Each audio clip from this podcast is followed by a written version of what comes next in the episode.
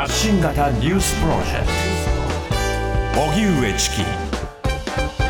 セッション。京アニ事件の裁判被告が放火殺人認める。2019年に36人が犠牲になった京都アニメーションの放火殺人事件で殺人などの罪で起訴された青葉真司被告45歳の初公判が始まりました。青葉被告は間違いありませんと起訴内容を認め事件当時はそうするしかなかったと思っていてたくさんの人が亡くなるとは思わなかったと述べました。検察側は冒頭陳述で被告には京アニに小説を盗まれたといった妄想があったが完全責任能力があり筋違いの恨みによる復讐だと指摘。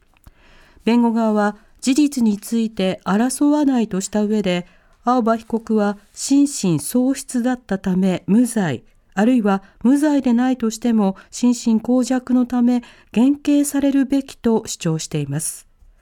裁判は予備日を含めて32回、合わせて143日間に及びます。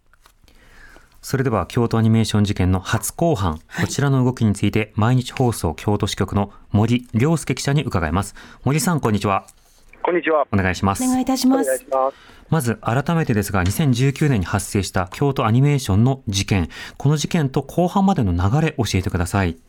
はい。えー、事件はですね2019年の7月18日、えー、午前10時半ごろに起きました、はいえー、青葉真司被告がですね京都アニメーション第一スタジオというところに、えー、ガソリンをまいて火を放ちました。うんで当時はまあ建物に、えー、社員が70人いたんですけれども、えー、このうち36人が亡くなって、えー、32人が重軽傷を負ったという、まあ、平成以降の殺人事件では最多の犠牲者を出した事件でした。うんで青葉被告もですねあの全身にあの全身の9割にやけどを負いまして、えー、その後入院し度、えー、重なる皮膚の移植手術で生きながらえたんですけれども、はい、まあ、事件から10か月後に逮捕されました、えー、捜査段階ではですね、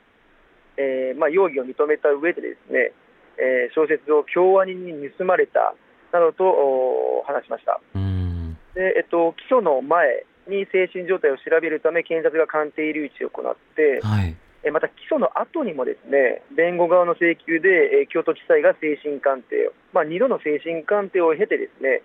えー、6日前、ようやくその争点とかを絞り込む最後の公判前整理手続きが終わって、うんうん、えー、事件から4年を経て、ようやく今日初公判ということになりました。はいこの間のその青葉被告の様子であるとか発言などはどうなんでしょうか？えー、今日はですね、えーと、まず青葉被告、法廷にやってきた時の様子なんですけれども、はい、丸刈りにマスク、それから青のジャージ上下、車椅子を刑務官に押されて出廷しました。で逮捕直後はですねもうストレッチャーに横たわっていた状態だったんですけれども、はい、まあ、それから見ると一定の回復をしたのかなと、ただ、ですね起訴内容を確認されますと、非常に小さな声でですね間違いありませんと言った上で、えー、事件当時はそうするしかなかったと思っていて、えー、たくさんの人が亡くなるとは思わなかったと話しました。でかなり声がですね本当に小さくて、えー、裁判所から聞き返される場面があったりですね、えー、あとこの裁判の途中でこう書面にサインをする場面があったんですけれども、はい、えー、やけどでちょっと手が固まっているのか、ちょっと5本の指でこうぎゅっとこうペンを握る様子などもあって、ですね、うん、あのまだこうやけどの影響っていうのを感じさせる状況でした。うんまあ、この間あの、医療、治療などに対して、まあ、後ろ向きな発言などもあの断片的に報じられたりということはあったわけですが、それでもなおここまで回復はしたということなんですか？そうですね、あの一応、そのうなずいたり、ですね、はい、あの当然、コミュニケーションが取れる状況なので、あの本当にこの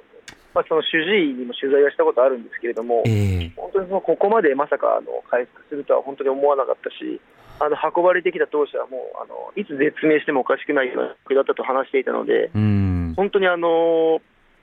まあ、本当に奇跡と言っても過言ではないようなあの状況なのかなと思いました。なるほど、そして今回の裁判、改めてですが、まず検察側の主張というのはいかがでしょうか。えっと、検察、まあ、そもそものですねこの裁判の争点は、はい、えー、事件当時の青葉被告の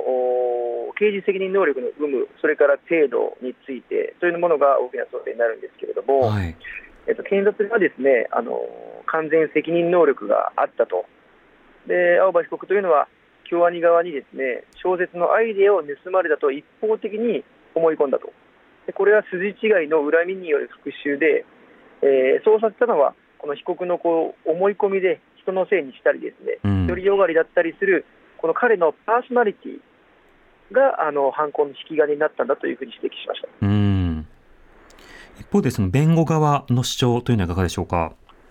はい、弁護側はですね、あのこの行為自体、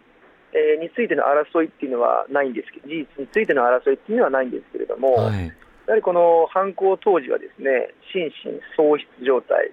で、えー、責任能力がなく無罪だと、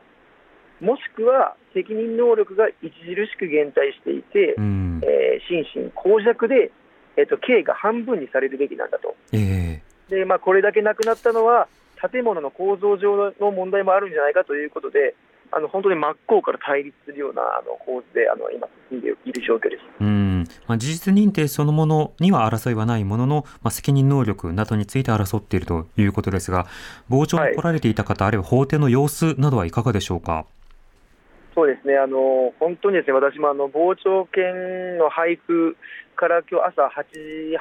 ,8 時半から傍聴券が交付されるんですけれども、はい、あの8時の段階でもすでに本当にたくさんの人が詰めかけていまして、うん、最終的にその一般傍聴席35席に対して希望者が500人程度で、うん、倍率もあの15倍近くになりまして、はい、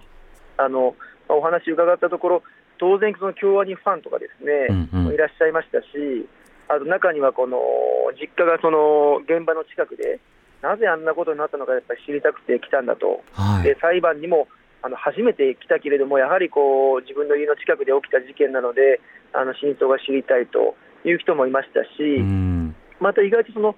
法学部の学生さんの方もですね、はい、いらっしゃったのが印象的でしたね。やはりこの責任能力がどうなるのかと、うん、その放送業界を目指していくためにこう勉強したいというふうに、えー、あの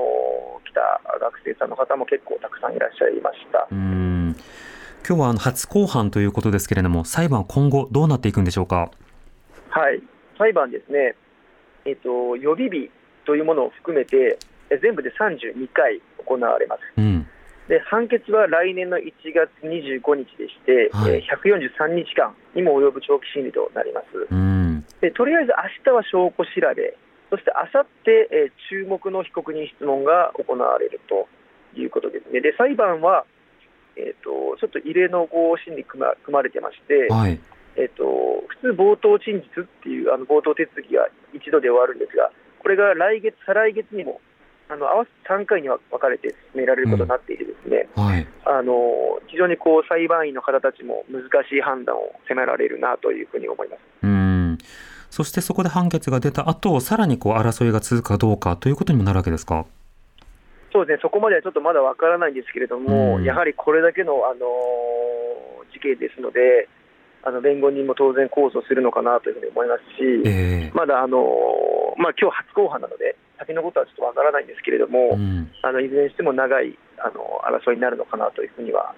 なるほど、わ、はい、かりました、森さん、ありがとうございました。ありがとうございました。毎日放送京都支局の森良介記者にお話を伺いました。TBS ラディオ発信型ニュースプロジェクト。セッションねえねえモトブルって知ってる？モトブル？そうそうモトブル。モトブル？そうそうモトブルモトブルそんな僕たちモトブルのレギュラー番組が始まりました。毎週日曜午後11時から配信スタート。歌あり涙ありの30分。ぜひお試しください